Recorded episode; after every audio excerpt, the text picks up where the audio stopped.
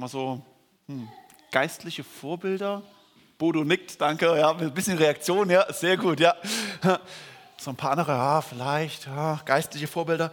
Welche Menschen haben in der Vergangenheit oder prägen dich aktuell intensiv in deinem Glaubensleben? Hoffentlich denkst du irgendwie so dankbar zurück an deine Kindheit, an deine Eltern. Und hoffentlich merkst du, als Teenager macht man das auf keinen Fall, aber so je älter man wird, desto mehr merkt man vielleicht, hey cool, da gab es Punkte, wo meine Eltern eigentlich in mein, in mein Leben investiert haben. Dass meine Eltern einen segensreichen Einfluss auf mich hatten. Oder man denkt vielleicht an Freunde, die man in der Kindheit und Teenagerzeit hatte und die einen vielleicht mitgenommen haben in Teenkreis oder Jungschar und mit denen man gemeinsam auch im Glauben gewachsen ist. Oder man denkt an Mitarbeiter im Kindergottesdienst, im Kids-Treff, in der Jungschar, auf Freizeiten oder beim KFC. Und man merkt, hier waren Menschen, die Gott in mein Leben gestellt hat, die segensreich für mich waren. Oder vielleicht auch Leute, die einen selbst gar nicht kennen, aber zu denen man selbst einen Bezug hat. Beispiel bei äh, Evangelisation, Leute wie Ulrich Pazzani, Leo Jans oder Wilhelm Busch. Und man merkt, die haben einen massiven Einfluss auf meinen Glauben, auf mein Leben gehabt. Und ich bin dankbar dafür. Und dazu kommen hoffentlich auch ein paar verstorbene Vorbilder, geistliche Vorbilder, denen man nacheifert, von denen man Schriften gelesen hat, die einen geprägt haben. Nicht wenige kennen den Namen äh, die Bücher von Dietrich Bonhoeffer oder die Lieder von Jochen Klepper und Paul Gerhardt oder hoffentlich auch die Theologie von Martin Luther so, äh, wenn Elia ein Bild sieht von Luther, sagt er, ah, das ist der Freund vom Papa. Aber der ist, aber der ist, schon, der ist jetzt schon bei Jesus. Ja. Aber ja, das ist, ich hoffe, dass du solche Vorbilder hast, Leute, die dich geistlich prägen und die einen Einfluss auf dich haben und mit denen du auch befreundet sein kannst, auch wenn sie schon lange tot sind. Der Hebräerbrief schreibt in Hebräer 13, Vers 7, Gedenkt an eure Lehrer, die euch das Wort Gottes gesagt haben, ihr Ende schaut an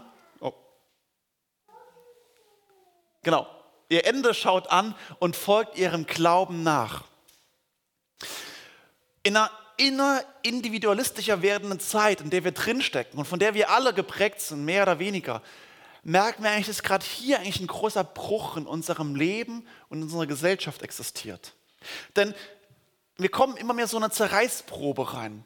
Einerseits sehen wir uns nach Orientierung, nach einer klaren Botschaft, nach Leuten, die mir auch weiterhelfen, wo ich mich dranhängen kann.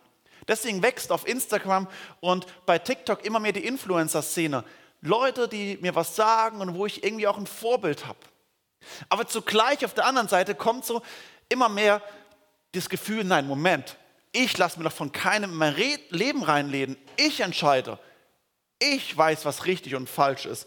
Und wehe, das sagt mir jemand, was ich zu tun, was ich zu lassen habe. Und das führt dazu, dass irgendwie so ein Rückzug in mir selbst, auf mich selbst stattfindet. Ich so in mir selbst mich vergrabe, ich. Aber zugleich merke, dieses Ich in mir drin steht immer mehr ganz allein auf dem Ozean und guckt in alle Richtungen und denkt, wo ist eigentlich Land? Aber ich entscheide, auch wenn ich keine Ahnung habe. Und dieses Lebensgefühl ist das, was leider immer mehr um sich greift und wo unsere gesellschaftlichen Trends immer mehr hinwachsen. Was ist eigentlich richtig? Was ist falsch? Woran orientiere ich mich? Wie soll ich mich entscheiden? Der Hebräerbrief sagt genau das, fordert uns auf, guten Lehrern, guten Vorbildern nachzufolgen. Und in der Schriftlesung haben wir von Anti eben gehört, wie sie vorgelesen hat, wie auch Paulus seinen, seinen Schüler Timotheus ermahnt und um ihn ringt und sagt, folg meinem Beispiel nach. Und das, was du von mir gehört hast, Timotheus, das gib du auch anderen weiter, die wieder fähig sind, wiederum andere zu lernen. Also kämpf mit mir gemeinsam den Kampf des Glaubens, nimm Vorbild dran und schau, dass es weitergeht zu deinen Schülern, die fähig sind, es wieder weiterzugeben. Und so entsteht so eine geistliche Kette nach und nach, eine Segenskette der Tradition, wo ich wissen darf, das sind meine geistlichen Vorbilder, Väter und Mütter im Glauben. Wir haben uns in den letzten Wochen ganz intensiv mit der Zeit der Könige und Propheten beschäftigt. Und die Königsbücher, wenn wir sie lesen, schon die beiden Bücher Samuel, dann die beiden Königsbücher und dann die beiden Chroniksbücher, sind eigentlich voll von eigentlich einer Kette, die hätte eigentlich eine solche Segenskette werden sollen. Wir haben in den letzten Wochen, letzte Predigtreihe, ganz intensiv uns mit Jesaja beschäftigt, der zur Zeit von König Ahas war. Und letzte Woche hat Markus ähm, die Predigt gemacht, ein bisschen vorher, über den König Joschafat im Südreich Juda. Und wir wollen in den nächsten Wochen bis zum KFC uns vor allem mit dem König Josia beschäftigen. Ganz am Ende oder fast am Ende dieser Kette der Könige. Und bei Josia ist das Besondere, Josia wird im Alter von acht Jahren König. Das heißt, Doro, als ihr euren Sohn Josia, genau, ja, der hat jetzt noch ein paar Jahre Zeit und dann wird er König. Ja. Josia hat das Problem, er wird König, weil sein Vater einen Mordanschlag, der eigentlich König werden sollte, Ammon, das sieht mir hier so, so ein ganz dünner Streifen, Ammon sollte eigentlich König sein, aber er wird nach zwei Jahren fällt ein Mordanschlag zum Opfer. Und so wird er mit acht Jahren König. Und die Frage ist, was hilft eigentlich? Was hilft eigentlich jetzt? An wem soll ich mich orientieren?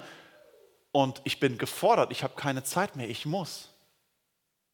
Und so will ich heute bewusst, obwohl wir uns eigentlich mit Josia beschäftigen, uns davor schauen mit seinen Vorfahren, nämlich mit seinem Großvater, König Manasse. Denn König Manasse ist wohl neben dem König Ahas der schillerndste König im ganzen Südreich. Also hier ist die Südreichlinie. Und König Manasse ist neben Ahas so der schillerndste König.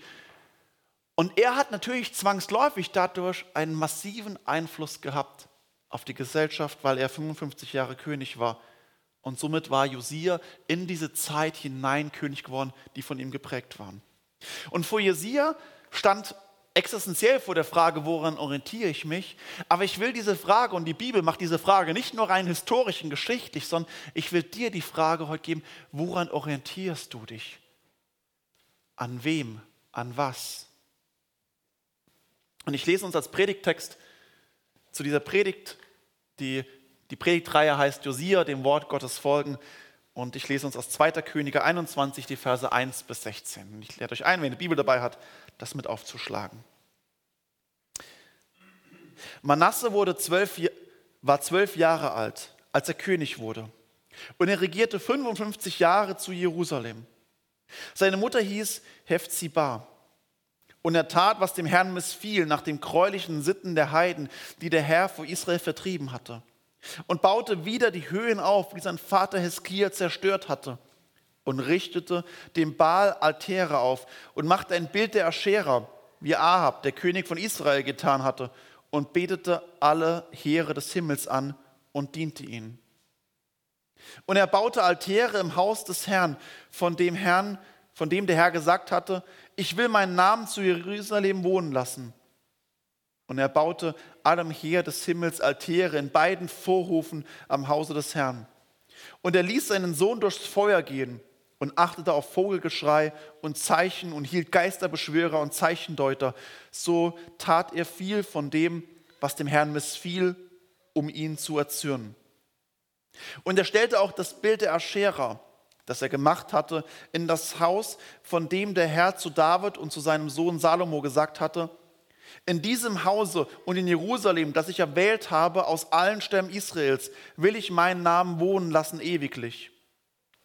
Und ich will den Fuß Israels nicht mehr weichen lassen von dem Lande, das ich ihren Vätern gegeben hatte, sofern sie alles halten und tun, was ich geboten hat, habe, das ganze Gesetz, das mein Knecht Mose ihnen geboten hat.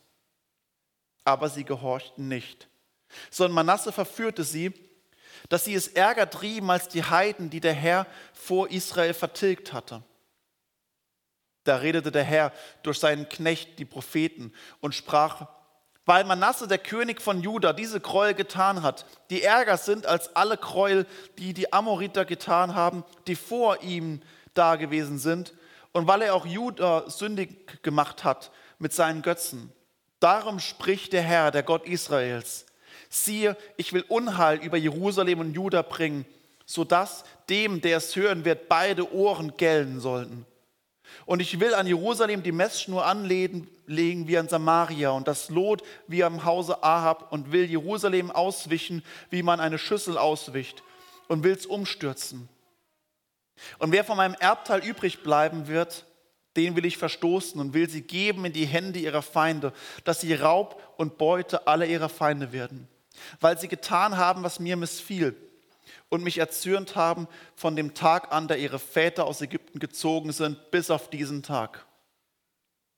Auch vergoss man das sehr viel unschuldiges Blut, bis Jerusalem ganz voll davon war, außer der Sünde, durch die er Judas sündig machte, dass sie taten, was dem Herrn missfiel.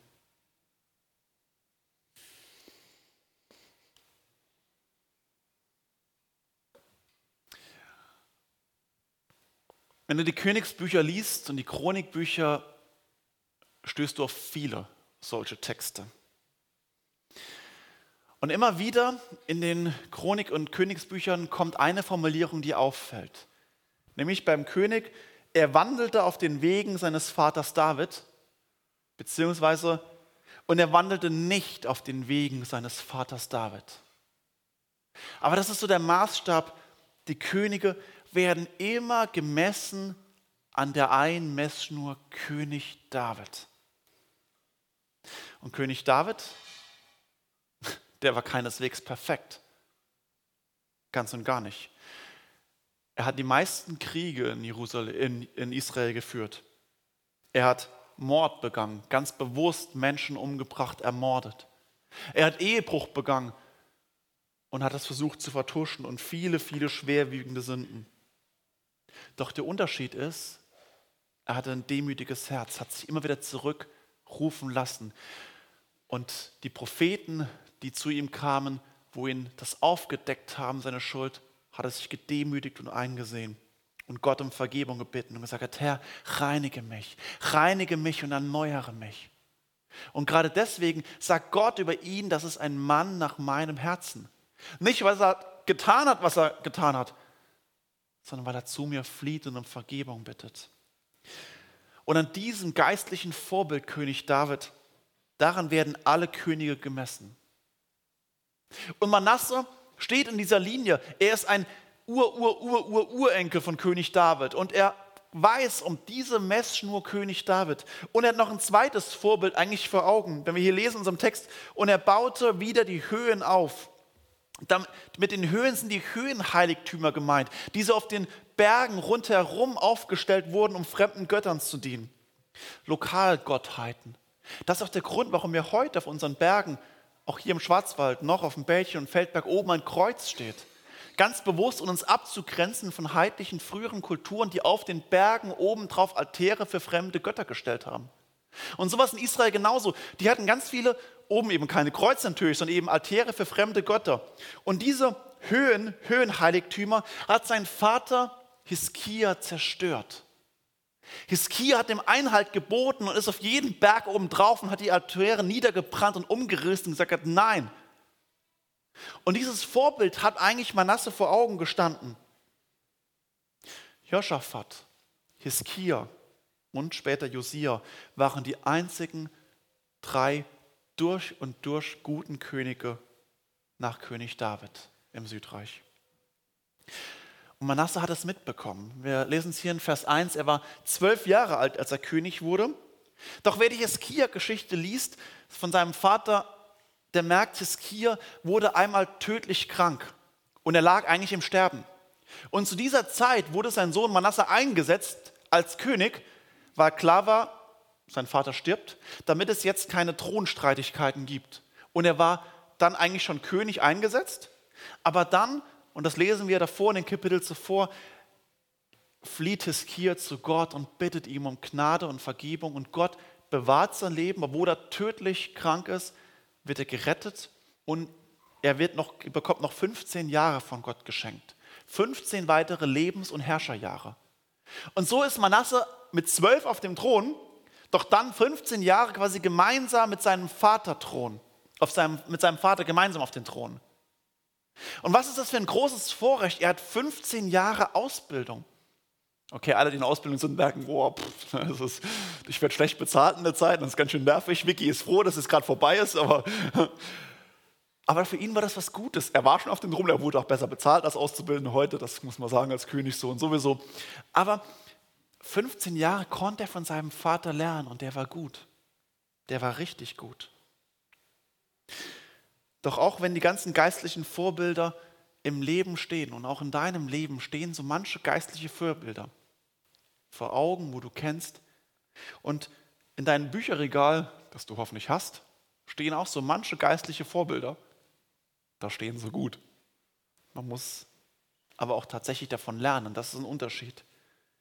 Auch innerhalb von Familien gibt es viel zu häufig geistliche Abbrüche, dass die Kinder eben nicht den Weg des Glaubens gehen. Glaube kann nicht vererbt werden. Nur weil ich im Glauben stehe, heißt das nicht, dass meine Kinder im Glauben stehen. Es kann nicht mit der Muttermilch weitervererbt werden, sondern der Glaube muss jede Generation neu erkämpft werden, neu erlangt werden, neu geschenkt bekommen werden, empfangen werden. Und der tat Manasse, was dem Herrn missfiel, nach den gräulichen Sitten der Heiden, die der Herr vor Israel vertrieben hatte. Wie sehr wird das seinen Vater Hiskia und seine Mutter Hephzibah gequält haben. Wo sie es gesehen haben, diesen 15 Jahren, was es ihrem Sohn wird, wohin er sich entwickelt, wie sehr werden sie darunter gelitten haben. Wie sehr wünscht man sich doch als Eltern, dass die Kinder einen guten Weg gehen, sich gut entwickeln, den Weg des Glaubens gehen. Dass sie eben nicht, wie es im Psalm 1 heißt, wandeln im Rat der Gottlosen, noch treten auf den Weg der Sünder. Doch je älter sie werden, umso mehr merkt man, mein Einfluss ist begrenzt. Wer in deinem Leben wäre sehr traurig und würde es ihn zerreißen, wenn er die Sünden kennt und sieht, die du in deinem Leben heimlichen tust. Welche Vorbilder, welche Eltern, Freunde, welche geistlichen Mütter und Väter werden, die werden zutiefst getroffen, wenn sie die Sünde aus deinem Alltag, aus deinem Leben wüssten. Und wie viel mehr Gott. Wie viel mehr Gott. Denn auch Gott sagt, ich habe euch geboten, alles zu halten, das Gesetz, das ich meinem Knecht Mose geboten hatte. Auch Gott hat diesen Blick auf dein Leben und wie ein geistlicher Vater ringt er um dich, betet für dich, kämpft um dich. Und aus Gottes Perspektive ist es noch viel, viel schmerzhafter. Er sagt, ich habe dir das so viel gegeben, so viel in deinem Leben reingestellt. Ich habe dir geistliche Vorbilder in dein Leben reingestellt. Geistliche Mütter, geistliche Väter an die Hand gegeben, die dich begleiten im Leben. Ich habe dir eine Geschichte voller Glaubenshelden vor Augen geführt. Und ich habe dir mein Wort offenbart, meinen Willen, das Gesetz Gottes, meine Offenbarung, die Heilige Schrift, die Bibel. Ich habe sie dir gegeben, damit du darin liest und darin geheilt wirst. Doch du hast nicht gehorcht. Und das ist bei, für Gott, für uns und unser Leben, aber ähnlich wie für Manasse, dieses niederschmetternde Erfahrung. Sie horchen nicht. Nicht nur Menschen, auch Gott leidet unter deinen Abwägen, unter deinen Sünden. Jerusalem, äh, Jesus weint über Jerusalem, als er Jerusalem blickt und er weint drüber. Oder an anderer Stelle zerreißt es ihn innerlich, als er das Volk sieht und sagt, wie orientierungslos sie umher irrlichtern. Und Gott ruft doch wir gehorchen nicht. Und es ist auf einer zweiten Ebene das Problem gleich doppelt schlimm. Denn nicht nur, dass Gott uns die guten Vorbilder vor Augen stellt, auch die schlechten Vorbilder sind uns keine Lehre. Auch die schlechten müssten wir eigentlich davon lernen. Und es sollte uns eine Mahnung sein. Wenn der Hebräerbrief sagt, dass wir uns am Ende uns, äh, dass wir auf das Ende des Lebens unserer Lehre achten sollen, so zeigt das, dass es nicht nur eine Episode ist, ah, wo mal eine Person mal ein paar Jahre ganz toll war oder ganz gut war, sondern eigentlich vor allem auf das Lebensende. Welt, ein geistliches Vorbild zeichnet sich dadurch aus, dass es treu ist bis zum Tod. Dass er durch Höhen und durch Tiefen ein Vorbild ist. Dass er oder sie um den Glauben ringt, in der lebendigen Beziehung zu Jesus Christus steht und durchhält, bis der Tod eintritt und die Person von Gott den Siegespreis erhält. Das ist ein echtes geistliches Vorbild. Und das ist eben der Vorteil von verstorbenen Glaubenshelden, weil wir wissen und sehen, sie sind bis zum Ende treu den Weg gegangen. Die Märtyrer der Kirche, verfolgte Christen, die nicht von Jesus ablassen, sondern treu an ihm bleiben, selbst wenn es ihr Leben kostet. Deswegen sind sie Vorbilder. Oder verstorbene Helden wie die Reformatoren Luther, Calvin oder die Väter des Pietismus, Spener und Bengel oder der Gründer unseres AB-Verbandes vor 170 Jahren, Alois Henhöfer. Übrigens ein Lutheraner. Ähm, sie waren treu, treu bis in den Tod. Treu zu Gott, zu Jesus Christus, treu der Heiligen Schrift. Und sie wussten um die Abhängigkeit von Gott und von seinem Wirken und seiner Gnade. Manasse hatte genug schlechte Vorbilder vor Augen. Genug seiner Vorhaben. Sein Großvater Ahas ist neben äh, Rehabiam der Schlimmste gewesen. Also der Schlimmste im Südreich folgt direkt nach Hiskia wohl mit Josia der Beste. Oder eben der erste Rehabiam, der erste nach König Salomo, ebenfalls ziemlich dunkel. Oder auch im Nordreich hätte er genug schlechte Vorbilder gehabt. Jerobiam aus dem Nordreich. Oder Ahab, König Ahab.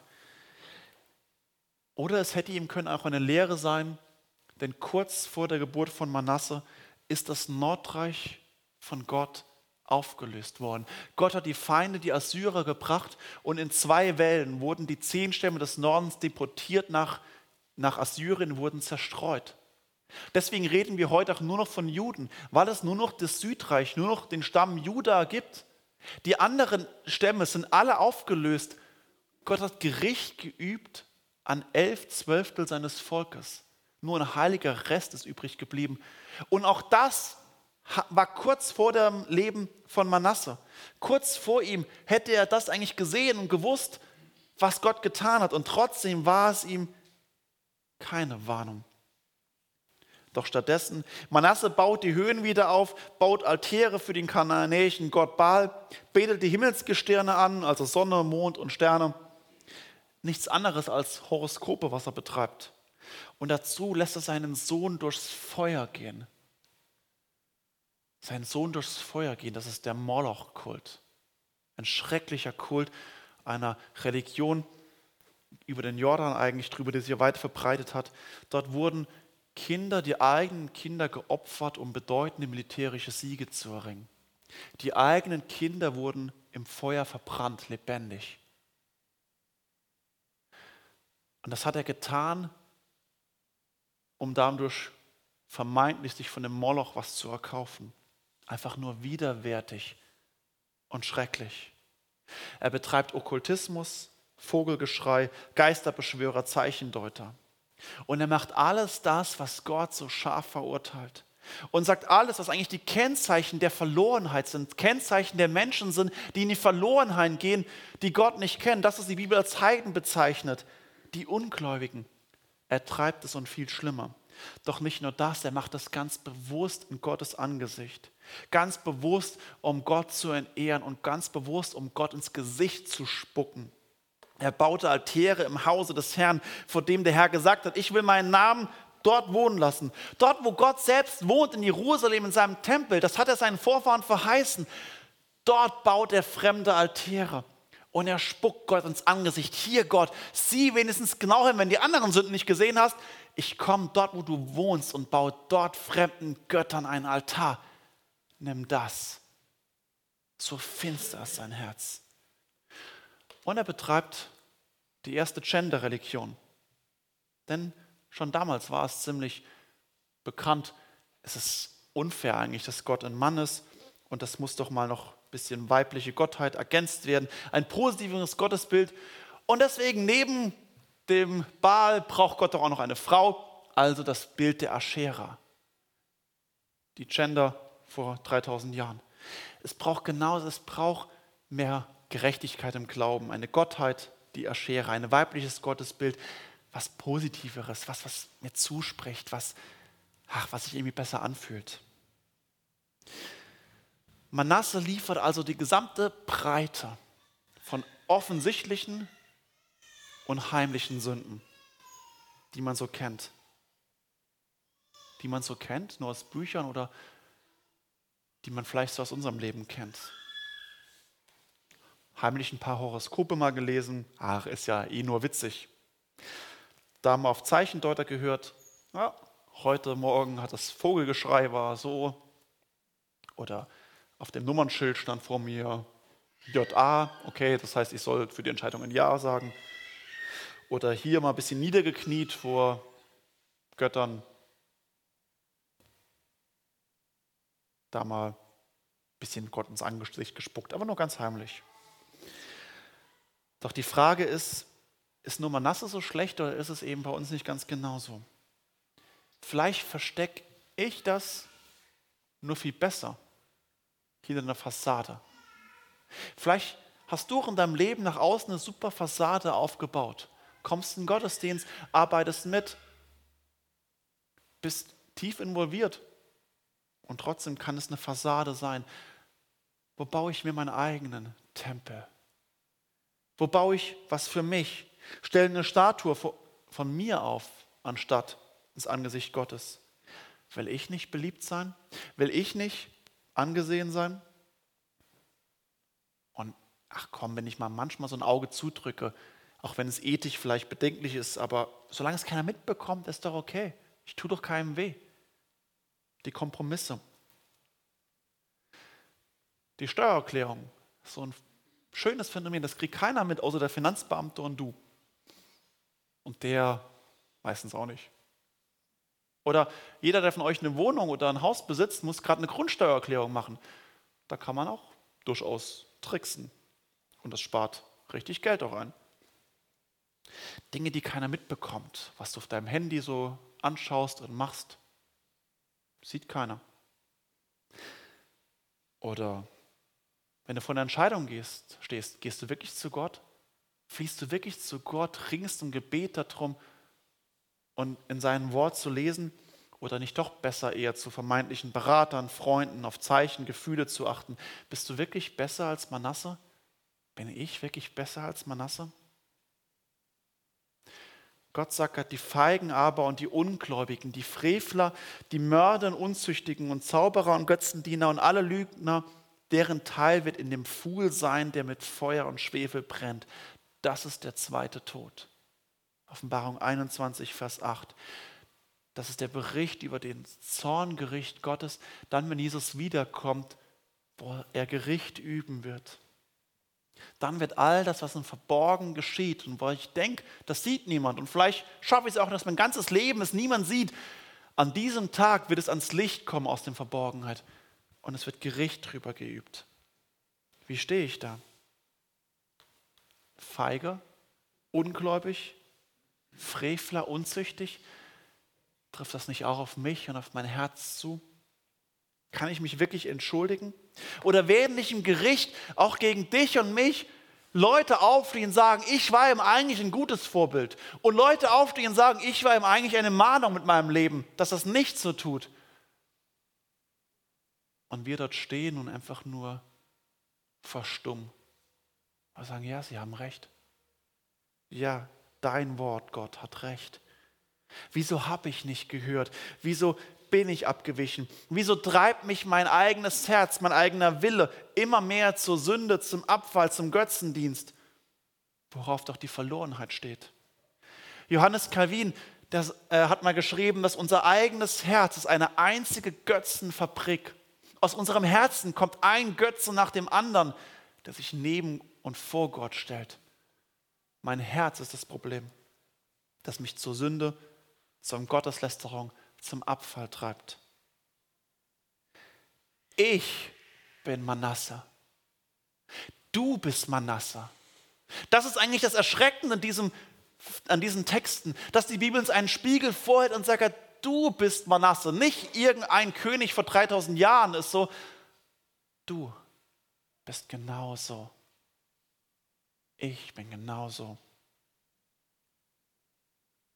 Darum spricht Gott, der Herr.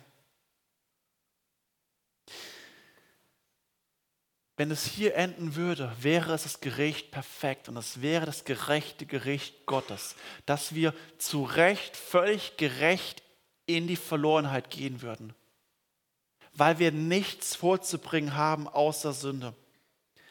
Und der ewige Feuersee, die ewige Verlorenheit wäre das gerechte Gericht.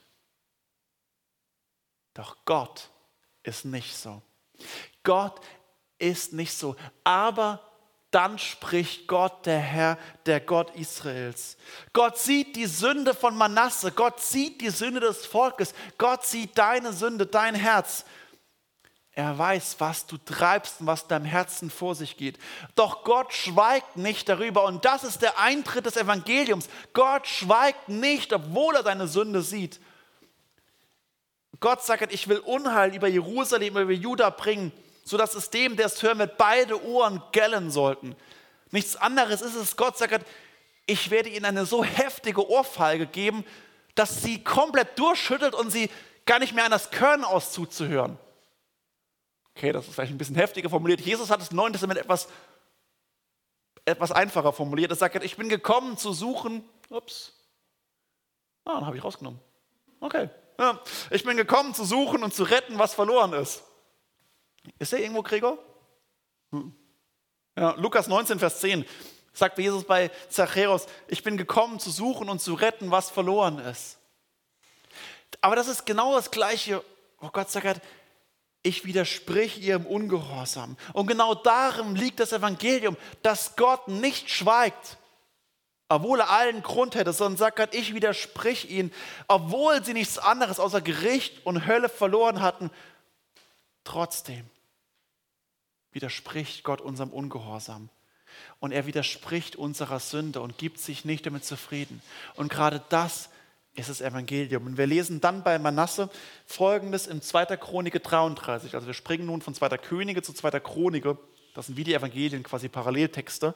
Und 2. Chronike 33, 11 bis 13, dort steht, Darum ließ der Herr über sie kommen, die Obersten des Heeres des Königs von Assur. Die nahmen Manasse gefangen mit Fesseln und legten ihn in Ketten und brachten ihn nach Babel. Und als er in Angst war, flehte er zu dem Herrn, seinem Gott, und demütigte sich vor dem Gott seiner Väter. Und als er bat, ließ sich der Herr erbitten und hörte sein Flehen und nahm ihn wieder nach Jerusalem in sein Königreich. Da erkannte Manasse, dass der Herr Gott ist Gott droht nicht nur mit dem Gericht, Gott übt das Gericht aus. Und er lässt die Nachbarvölker über Juda herfallen und Manasse gefangen nehmen. Gott übt Gericht. Und das ist eigentlich ein Evangelium, weil Gott nicht abwartet bis ans jüngste Gericht, wenn es keine Umkehr mehr gibt, sondern Gott zieht das Gericht vor, lässt Manasse das Gericht in dieser Welt schon eine Vorstufe erleben, damit er umkehrt damit er dem ewigen Gericht entrinnt. Und vielleicht ist so manches Gericht, was wir in diesem Leben hier erdulden müssen, genau dazu zur Reinigung da, dass wir dem ewigen Gericht entrinnen. Mitten in dieser tiefen Angst, in dieser tiefen Angst, wo genau das geschieht, kommt man also endlich zur Besinnung. Er demütigt sich vor dem Gott seiner Väter. Er demütigt sich vor Gott. Und jetzt denkt nochmal drüber nach, wer dieser Mann ist, der alles gemacht hat, Gott ins Angesicht gespuckt hat, schreckliche Dinge, Okkultismus betrieben hat, seinen eigenen Sohn durchs Feuer hat gehen lassen. Und doch kämpft Gott um das Herz dieses Mannes. Gott kämpft um einen so verlorenen, elenden Sünder. Gott kämpft genauso um dich, um dein Herz, um deine verlorene Seele weil er dich retten möchte. Und Manasse demütigt sich. Manasse tut Buße. Er kehrt um. Er bekennt seine Sünden vor Gott und vor Menschen. Er flieht zu Gott und bittet um Vergebung. Er hat viele Tränen mit Sicherheit vergossen, auf Knien gefriert und sagt: Gott, sei mir elendem Sünder gnädig. Vergib mir den ganzen Mist, den ich in meinem Leben getan habe. Und er erkennt, wie viele Sünden er getan hat. Und er weiß, noch viel, viel mehr erkenne ich gar nicht in meinem Leben. Er demütigt sich und ganz bewusst vor dem Gott seiner Väter. Er kehrt zurück und weiß, mein Vater Heskia, mein Großvater, meine Ur-Ur-Urgroßvater David, ich kehre zurück in diese Segenslinie und sage, Gott, du hast mir noch diese Vorbilder vor Augen gestellt. Reinige mich und mach mich wie mein Vater Hiskia und mein Vorfahren David, die wirklich wirkliche geistliche Vorbilder sind keine Heiligen. Sie sind Heilige dadurch, dass der Heilige Geist in ihrem Leben am Wirken ist und sie getrieben hat zur Umkehr, zur Buße, zur Sündenerkenntnis, zur Bitte um Vergebung und dass sie frei geworden sind durch das Wirken Jesu Christi und durch das Blut, was Jesus stellvertretend am Kreuz vergossen hat. Dadurch wurden sie zu Heiligen. Und ihnen wurde der Glaube geschenkt und sie kämpfen täglich aufs Neue, gehorsam gegenüber der Schrift zu sein. Das sind geistliche Vorbilder. Das ist ein geistliches Vorbild. Hast du solche geistlichen Vorbilder? Such sie und häng dich an ihr dran und lern von ihnen. Kämpfe mit ihnen gemeinsam den Kampf des Glaubens, denn Jesus Christus ist auf der Suche nach dir. Er, er ist es, der um dich kämpft. Glaub ihm. Flieh zu ihm. Flieh unter das Kreuz Jesu Christi. Amen.